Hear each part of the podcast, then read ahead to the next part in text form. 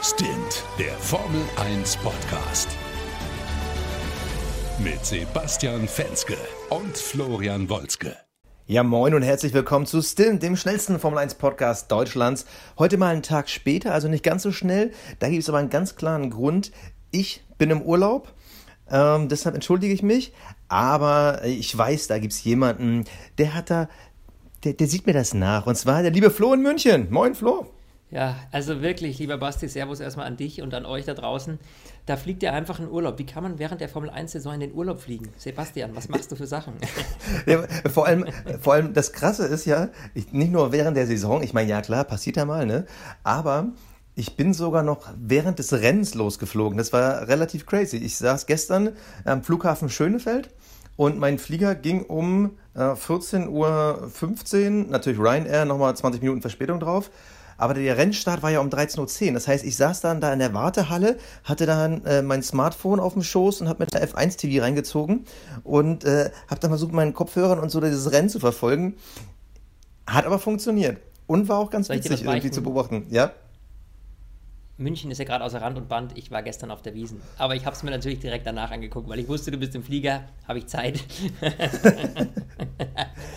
also, meine Lieben, starten wir rein.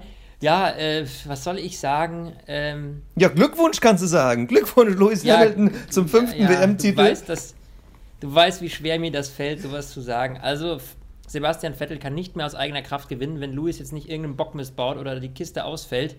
Dann war es das mit der Saison. Dann ist es mal wieder Mercedes, ähm, die hier die Formel 1 Weltmeisterschaft gewinnen. Ja, und dann auch noch mit einer Stallorder. Basti, was hältst du von der nochmal, ganz ehrlich?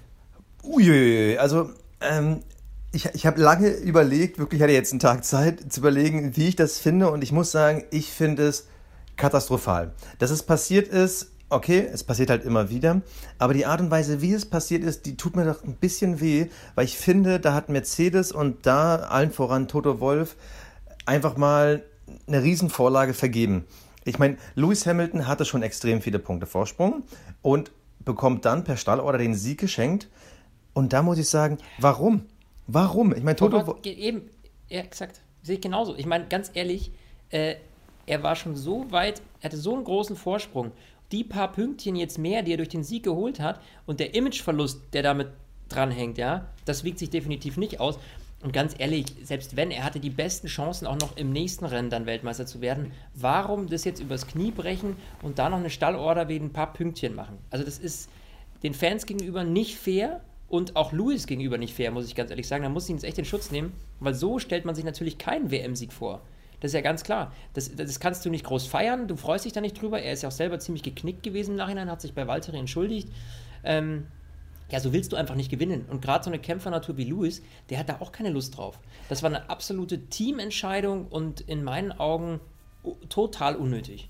Vor allem, was ich total interessant finde, die ganzen Sachen, die im Nachhinein rauskamen. Also auf der einen Seite sagen irgendwie Luis und Valtteri, nee, das war vorher abgesprochen, Valtteri durfte gewinnen. Allein sowas, ich meine, das ist immer noch ein Wettkampfsport, durfte gewinnen. Nein, der soll gewinnen. Er war theoretisch, ja, also er war mit Luis auf Augenhöhe. Luis hat dann im Qualifying einfach missgebaut, im Rennen hat er überzeugt.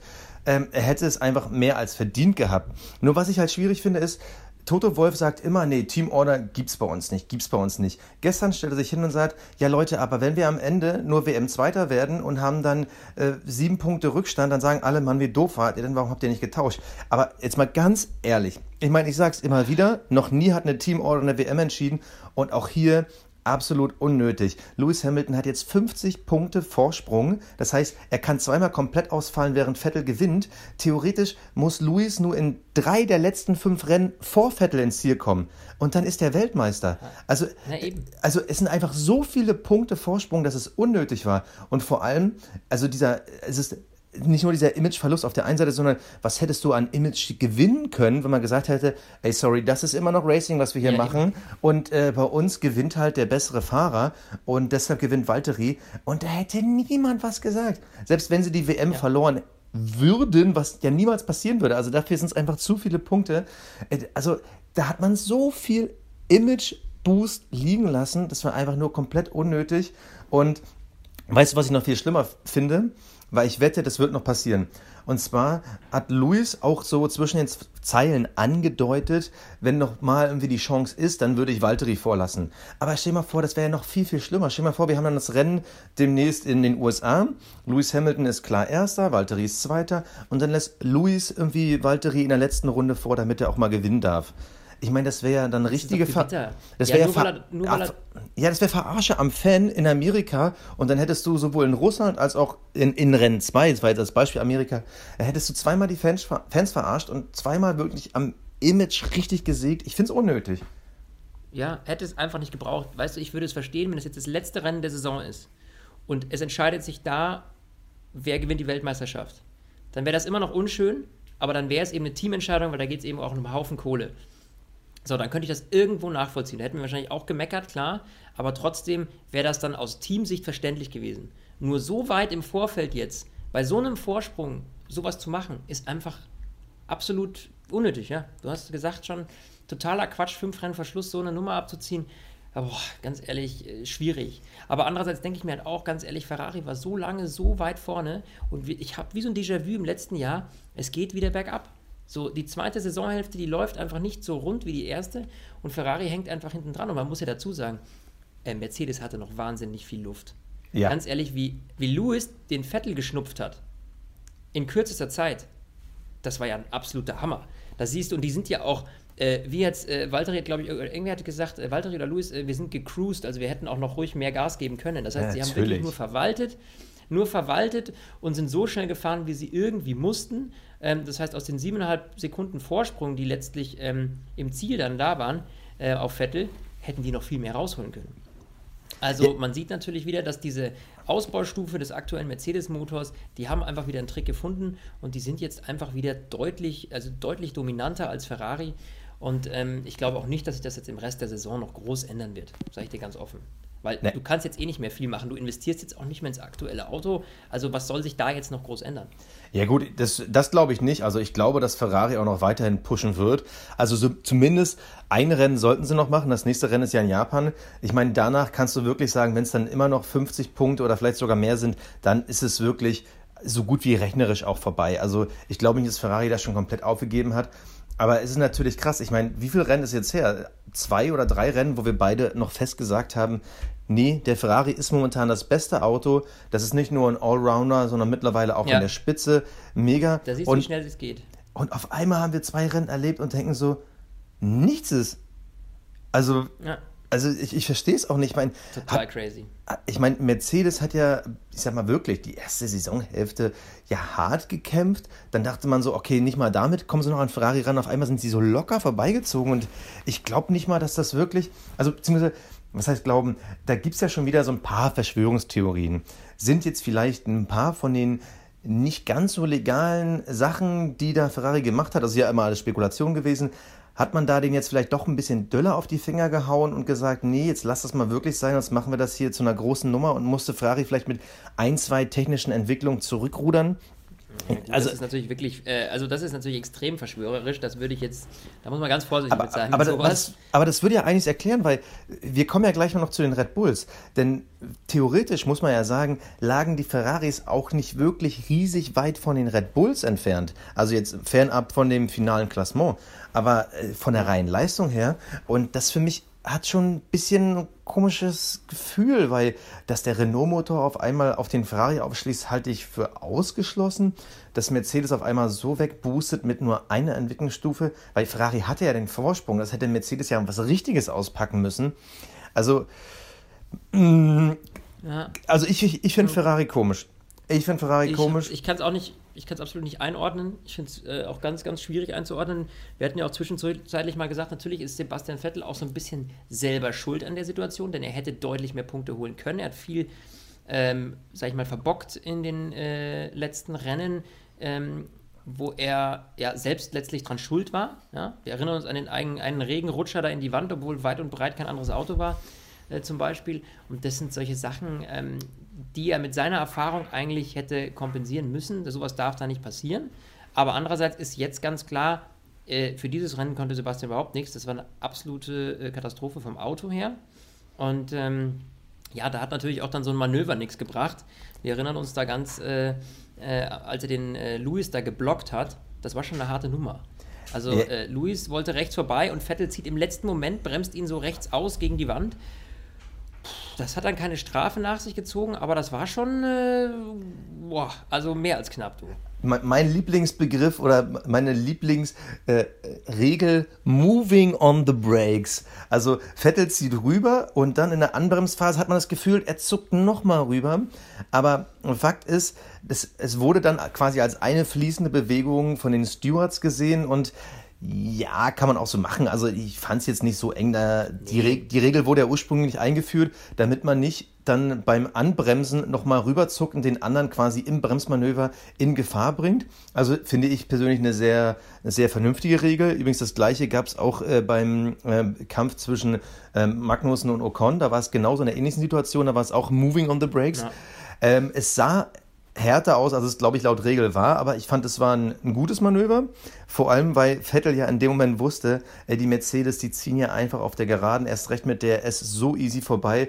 Ich muss versuchen, mich einfach so breit zu machen wie möglich und hat er eigentlich ganz gut gemacht, nur es hielt halt nur eine Gerade. Ich glaube, zwei Kurven später, da ist dann Hamilton vorbeigeschlupft. Du hast ja vorhin gesagt, easy, eben. easy. Easy. Der, der hätte, am Ende des Tages hätte Sebastian überhaupt nichts machen können. Also der äh, war da natürlich äh, hilflos äh, mit dem Wagen.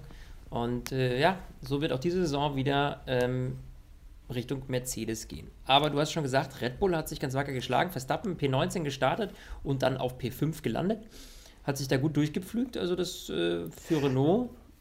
Ey, ey also ich, ich, ich war ehrlich gesagt mitten im Rennen, also was heißt mitten im Rennen, nach sieben Runden, ich war total schockiert und dachte so, was ist denn jetzt los? Also Verstappen startet von P19, Ricardo von P18 und nach sieben Runden ist Verstappen auf einmal hinter den Mercedes und Ferraris. Also sieben Runden. Also es ist natürlich relativ normal und wir haben uns schon dran gewöhnt, wenn ähm, ein Sebastian Vettel, ein Lewis Hamilton, wenn die von ganz hinten mal starten müssen, dann flügen die sich da durchs Feld. Aber so nach sieben Runden da schon dran zu sein, das also der Wahnsinn. Und vor allem, Ja, du hast dann ja auch wirklich die momentan eigentlich ganz gut auftrumpfenden Haas und auch Force Indias und auch die, also geschnupft wie nix. Und ganz ehrlich, ich glaube, ich glaube, wenn Red Bull ein normales Rennwochenende gehabt hätte, das heißt ein normales Qualifying und äh, dann quasi einen ganz normalen Rennstart, Verstappen hätte ums Podium mitfahren können. Weil nach diesen sieben Runden, nachdem er das komplette Feld ist, hatte er 19 Sekunden Rückstand auf Hamilton. Der in dem Moment ja, äh, nee, auf Hamilton, Ja. äh, auf, auf, auf Valtteri, also auf, der, auf den ersten, ich weiß gerade nicht, wer das in dem Moment war. Also nur 19 Sekunden und das, nachdem er 14 Leute überholt hat, Wahnsinn. Also ich glaube, die wären bei der Ja. Musik gewesen. Ricardo hatte ja leider einen kaputten Flügel, irgendwie über große Teile des Rennens, deswegen nur P12, aber P12. Nee, nee, nee, Ähm, nee, nee nach, nach den sieben Runden. Also für alle, also für alle Zuhörer, ich schreibe mal vor so eine Liste mit so ein paar Keyfacts. Äh, deshalb, äh, lieber Flo, nach sieben Runden war Verstappen von 19 auf 5 und Ricardo nur von 18 auf 12. Und das, das, das war dieser Moment, wo ich dachte so, ist Verstappen so gut? Aber genau, dann kam im Nachhinein die Geschichte raus, der Flügel war halt schrottig. Ja, was ich dazu sagen wollte, war P12. Das sind, äh, sage ich mal, ähm, das ist so ein Mittelfeld, daran kann er sich schon mal gewöhnen, weil da wird er nächstes Jahr häufiger sein, gehe ich von aus. Ey, ab- aber, aber, aber ganz ehrlich, ne? Also auch das ganze Wochenende betrachtet, äh, er hat es natürlich am Ende noch auf den sechsten Platz geschafft. Es war dann die ganz normale Zieleinkunft, zweimal Silber, zweimal Rot, zweimal Blau, Lila, ja, würde ich mal so Red Bull-Farben sagen. Aber ich habe irgendwie das Gefühl, seitdem der Wechsel von Ricardo safe ist, dass der krass abfällt. Also der hat seitdem, glaube ich, gegen Verstappen irgendwie gar kein Land mehr gesehen. Und irgendwie habe ich bei Ricardo so ein bisschen das Gefühl, der weiß halt, okay, das war's, hier ist nichts mehr zu holen, um Siege fahre ich auch nicht mehr, dann cruise die Saison noch zu Ende. Also ist, ist das nur meine Wahrnehmung oder hast du auch wieder das Gefühl, Ja, dass, aber dass da die Luft raus ist? nee, ich finde, weil Ricardo ist gar nicht der Typ für sowas, ehrlich gesagt. Also empfinde ich jetzt nicht so. Ähm, also, oder beziehungsweise es wirkt jetzt so, aber ich glaube nicht, dass es so ist. Also da würde ich ihn absolut falsch einschätzen. Außerdem äh, will er grundsätzlich ein gutes Bild, äh, gutes Bild machen, auch wenn er den Vertrag mit Renault hat, wird er natürlich auch sagen, okay, ich hau, als Rennfahrer haust du heraus, was du willst. Also da, ähm, oder was du kannst, da wirst du ja jetzt nicht plötzlich irgendwie zur lahmen Ente. Ich glaube, dass du da so, das hast du so im Blut. Ich kann mir nicht vorstellen, dass der ja jetzt einen auf chillig macht und äh, ist eh alles over. Also, ähm, deswegen, äh, außerdem gibt es, wirft es ja auch ein schlechtes Bild auf ihn letztlich. Ja, in den Medien wird dann darüber berichtet, ja, äh, Ricardo hat gar keinen Bock mehr und so. Das ist schon, nee, das glaube ich also auf jeden Fall nicht. Das glaube ich nicht. Na, ja, ich glaube es eigentlich auch nicht, aber ich habe trotzdem das Gefühl, dass so ein bisschen die Luft raus ist. Ich meine, klar, bei den äh, Red Bulls, da geht es ja auch irgendwie um gar nichts mehr seit gefühlt dem dritten äh, WM-Rennen. Und na, das, deshalb fand ich es irgendwie ganz geil, dass dieses Rennen da mal wieder ein bisschen was los war. Also, was Verstappen da wirklich abgerissen hat, war Wahnsinn. Und man muss ja fair sein, auch Ricardo am Ende mit P6, das ist natürlich eine mega Leistung, wenn er von da hinten startest, ne? Hm, ja, also, absolut. Aber gut. Keine Frage. Aber das geil ist es übrigens, ähm, also die sind ja beide mit den harten Reifen gestartet, was ja schon mal auch nochmal krass ist, dieser äh, äh, Leistungsunterschied. Aber Verstappen hat ja irgendwie die Hälfte des Rennens das Feld angeführt. Und ich habe mir die ganze Zeit nur gedacht, ey, wenn jetzt ein Safety Car kommt, ne? Und der fährt irgendwie von P19 ja. auf P1. Also das wäre, glaube ich, also das, das wäre wär krass gewesen. Das, das wäre einfach oberkrass. Und, äh, das wäre das Rennen seines Lebens. Ja, und Red Bull hat ja auch zugegeben im Nachhinein, dass man die ganze Zeit gehofft hat, oh, hoffentlich scheppert es nochmal, hoffentlich haben wir irgendwie Glück. Ich meine, also das wäre wirklich ein Mordsding. Das hätte ich ihm aber auch gegönnt. Also ganz ehrlich, ja, wenn sowas ja. passiert wäre, hätte ich ihm auf jeden Fall gegönnt. Ja, gebe ich dir absolut recht. Ja, wen man aber auch loben muss, ist natürlich wieder mal Charles Leclerc. Der zieht das echt durch. Wieder Young Charles! Young Charles! Ja, der Junge gefällt mir immer besser. Das wird nächstes Jahr echt spaßig mit dem, habe ich so das Gefühl. Ey, also, mega. Das ist echt krass. Super Talent, der Junge ja, vor allem schon im Qualifying so mega gerockt und dann irgendwie, also im Rennen, ich weiß gar nicht, wen den wir war, ich glaube, der, der hatte Magnussen überholt und lag dann eine Zeit lang auf P5 und da dachte ich einmal nur so, krass, also nicht nur, was der sauber für einen Schritt gemacht hat als Fahrzeug, sondern was der Leclerc ja. gemacht hat, also Wahnsinn. Ich muss noch mal reingucken, ähm, ich glaube, Ericsson wurde 13. Ähm, da, also da siehst du ja wirklich Welten und was dieser Leclerc aus diesem Auto rausholt. Ich finde es einfach nur geil. Also ich habe jetzt schon ja. total Bock auf den. Also nichts gegen Kimi, wir werden ihn natürlich mega vermissen. Aber ey, wenn der das wirklich auch nächstes Jahr im Ferrari so abruft, ganz ehrlich, da können wir ja. uns auf richtig geiles Racing freuen. Ja, und Kimi wird sich aber gleichzeitig auch freuen und sagen, okay, das sieht solide aus, die kommen auf jeden Fall nach vorne, da steckt was dahinter bei Sauber. Ähm, nicht, dass es ganz übel für ihn aussieht. Ne? Also ich glaube, dass Kimi auch da eine gewisse Zuversicht hat. Klar wird er nicht um die Weltmeisterschaft fahren, aber zumindest wird er nicht irgendwie hinten bei Williams rumgurken. Ja, vor allem Kimi war immer, Kimi war die ganze Karriere über immer am besten, wenn er halt nicht unter Druck war. Also damals bei ja. Lotus, wo der da einfach mal auf einmal aus dem Nichts vorne mitfährt ähm, und alle sich gedacht haben, ja, ist ja nur Lotus, aber mit einem Kimi war das super und also wenn Sauber diese Entwicklung so weitermacht, ich meine, klar, großes Fragezeichen der, den Force Indias und den Haas und so, aber wenn Sauber diese Entwicklung so weitermacht, mit dieser Ferrari-Power da im Hintergrund, puh, also wir haben ja nächstes Jahr schon, ich sag mal, ein Verfolgerfeld, was stark durchgerüttelt wird durch ähm, Red Bulls Abwanderung zu Honda. Also ja. Stand jetzt würde ich eigentlich vier Teams zutrauen, nächstes Jahr das drittstärkste Team zu sein hinter den Ferrari und, Ferraris und Mercedes. Also da habe ich jetzt schon richtig Lust drauf. Ja, also das ist echt äh, was. Deswegen, ich bin mir auch ehrlich gesagt unsicher. Nächstes Jahr, wenn ich jetzt sagen müsste, wer steht nächstes Jahr wo, ich habe keine Ahnung. Ich kann es dir nicht sagen. Ich finde, dass das im Mittelfeld, da tut sich so viel. Äh, jetzt auch, wenn man überlegt, dass äh, Papa Stroll, nachdem er ja ähm, Force India ähm, zum Teil gekauft hat, äh, und jetzt da hier ähm, neue Fabrik und über 50 Millionen mehr Budget, da kann auch ordentlich was kommen. Wenn man überlegt, was Force India bis jetzt immer aus seinen Mitteln rausgeholt hat, aus seinen begrenzten Mitteln, die es hatte, da waren die ja wirklich Profis drin, die Mittel so zu verwenden, dass es wirklich maximale Performance äh, am Ende gibt. Und wenn Papa Stroll jetzt da richtig Gas gibt und da richtig was reinhaut, dann ist das Auto echt gut. Die Frage ist, was macht sein Sohn draus? Das weiß ich nicht, aber Sergio Perez auf jeden Fall. Äh, wo wir jetzt mal von ausgehen, dass er nächstes Jahr, ne, dass das alles läuft da, dann ne, könnte ne, das echt eine gute Nummer werden. Ne, noch, noch ist Perez nicht bestätigt, man will es erst in Mexiko Nein. sagen, aber, aber ich, ja, ja, wir gehen mal fest davon aus. Also eigentlich wir Perez gehen mal davon und Stroll. Aus, ich sagen. Also ja. das ist jetzt, äh, müssen wir jetzt nicht viel in die Glaskugel gucken, glaube ich, um das äh, ähm, behaupten zu können. Ähm, aber da wird auf jeden Fall viel passieren, glaube ich, auch jetzt über den Winter mit 50 Millionen mehr hin oder her. Das ist schon eine Nummer. Und ähm, wenn die so weitermachen und dieses, äh, die, die Performance äh, weiterhin so rausholen aus dem, aus dem Wagen und aus dem Team, dann könnte da echt nächstes Jahr was Großes draus werden. Also da bin ich echt schwer gespannt, auf jeden Fall. Ähm, und dann haben wir ja noch, wo ist ich ja Oh ja, oh ja, oh ja. Oh, äh, mein, un mein Lieblingsthema, ja? darf ich, darf ich, darf ich bitte an, bitte, ich, ich, darf ich, darf ich, darf, ja, okay, ich, es ist mein Lieblingsthema. Passt ausnahmsweise. Mein Lieblingsthema, und zwar, wir haben das Rennen jetzt abgehandelt und jetzt kommen wir noch zur Breaking News der Woche.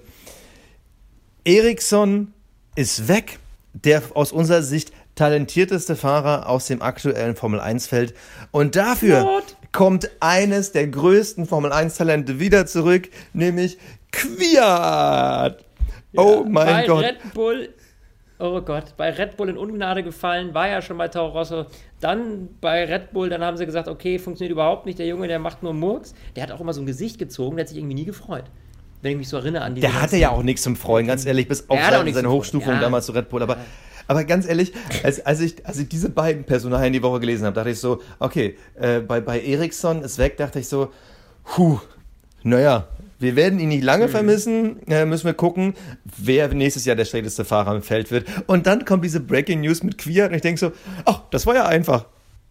Also. Ich sag euch, ein, ich sag dir mal eins, ne? Ganz ehrlich, Danny Quia, der hat nur Murks gemacht, den haben sie abgeschossen. Klar, ein Pascal Wehrlein ist Mercedes-Jüngling, aber ganz ehrlich, gebt dem Jungen bitte eine Chance, ja. Der hat immer alles gegeben, immer Vollgas äh, gegeben, war nie irgendwie, ist nie unangenehm aufgefallen. Und dann kommt halt wieder so eine Flitzpiepe da rein und äh, ich weiß nicht, Toro Rosso freut sich auf den, aber ganz ehrlich, ich weiß nicht, was soll jetzt der noch gelernt haben? Meinst du, der war damals einfach zu jung, zu frisch oder glaubst du, dass der es wirklich überreißt und jetzt plötzlich der Überstar wird? Also das ist doch irgendwie, was steckt dahinter, weißt du? Also ich glaube, es sind mehrere Sachen, die dahinter stecken. Auf der einen Seite ähm, haben ja die einzelnen Teammanager auch schon öfter gesagt in den letzten eineinhalb Jahren, der Nachwuchs ist nicht ganz so gut, wie sie es erwarten. Also eigentlich war in den Nachwuchsserien der letzten ein, zwei Jahre nur Charles Leclerc wirklich als Übertalent zu erkennen. Und ansonsten gab es halt niemanden, der so richtig rausgestochen ist. Und im Endeffekt geht jetzt Toro Rosso, beziehungsweise dann Red Bull und Toro Rosso den, den Weg weiter und sagen, okay, wenn da niemand kommt, müssen wir gucken, wer ist denn der Beste, der noch zu haben ist. Und dann scheint einfach die Wahl auf Kwiat gefallen zu sein. Ganz ehrlich, wenn die Situation ja. wirklich so heftig ist, dann nehme ich lieber einen, mit dem ich schon gearbeitet habe, wo ich halbwegs weiß, was ich bekomme. Kwiat ist auch immer noch jung. Und vielleicht mhm. hat er ja, vielleicht, vielleicht hat es ja wirklich diesen Schalter im Kopf gegeben, der umgelegt wurde. Ich finde es gut, weil äh, in der Hinsicht, weil zu oft Formel 1 Talente nur ein, zwei Jahre eine Chance bekommen bei mittelmäßigen und schlechten Teams, sondern schnell wieder verschwinden, wenn dann irgendwie ein Paydriver kommt und sowas. Und dadurch sind schon viele Talente über die Jahre verloren gegangen. Bestes Beispiel ist halt äh, Pascal Wehrlein. Aber jetzt, wenn man mal einem Talent, und das war Quiert am Anfang seiner Karriere, ja, wenn man denen jetzt nochmal eine Chance gibt, dann muss man ehrlich sagen, okay, dann muss er sie jetzt aber auch greifen. Also wenn er dann nicht im ersten Jahr liefert. Also wenn er nächstes wenn er nicht in, in der ersten Saison liefert, wenn er nicht sofort liefert, dann ist er weg. Eben. Also, das ist jetzt die allerletzte Chance. Und äh, ja, also ich, ich weiß nicht, mich überzeugt das einfach nicht. Klar, jetzt, vielleicht habe ich jetzt auch ein bisschen zu böse reagiert und ihn gleich äh, schlecht geredet, aber ich meine, die haben ihn als Wunderkind irgendwie zu Red Bull geholt und dann, vielleicht war das auch zu schnell, ihn direkt in so ein Top-Team zu holen. Vielleicht hat man zu viel von ihm verlangt und er war dem Druck nicht gewachsen. Aber ähm, jetzt wieder bei Toro Rosso, ich meine, jetzt ist er wieder da, wo er angefangen hat, am Ende des Tages. Ähm, da müsste es eigentlich laufen. Ne? Und wir haben den super Vergleich. Wenn jetzt das Team nächstes Jahr ähnlich ähm, performt wie dieses Jahr, dann äh, hast du den 1 zu 1 Vergleich mit Charles Leclerc von diesem Jahr. Also da müssen wir mal gucken, wie sich das nächstes Jahr auswirkt, wie das Team so aufgestellt ist. Aber ähm, da hat er natürlich jetzt jemanden, der ähm, weggeht von äh, Toro Rosso, ähm, der, äh, nee, Entschuldige, jetzt bin ich schon total falsch. Äh, ich rede von äh, Pierre Gasly. Ähm, da bin ich echt schwer gespannt, was, was da passiert. Und Eriksson ist ja dann jetzt Testfahrer bei Sauber, also der wurde auf jeden Fall degradiert. Ja, äh, für ihn kommt dann Antonio Giovina äh, Giovinazzi. Giovinazzi. Giovinazzi. Der hat ja äh, letztes Jahr die ersten zwei Rennen Pascal Wehrlein beerbt, äh, weil Pascal ja damals noch an seiner Halsverletzung, ähm, ja, die, die noch auskurieren musste da hat er jetzt nicht übermäßig performt, aber gut, das war jetzt ein Auto, da konntest du jetzt auch nicht so viel zeigen.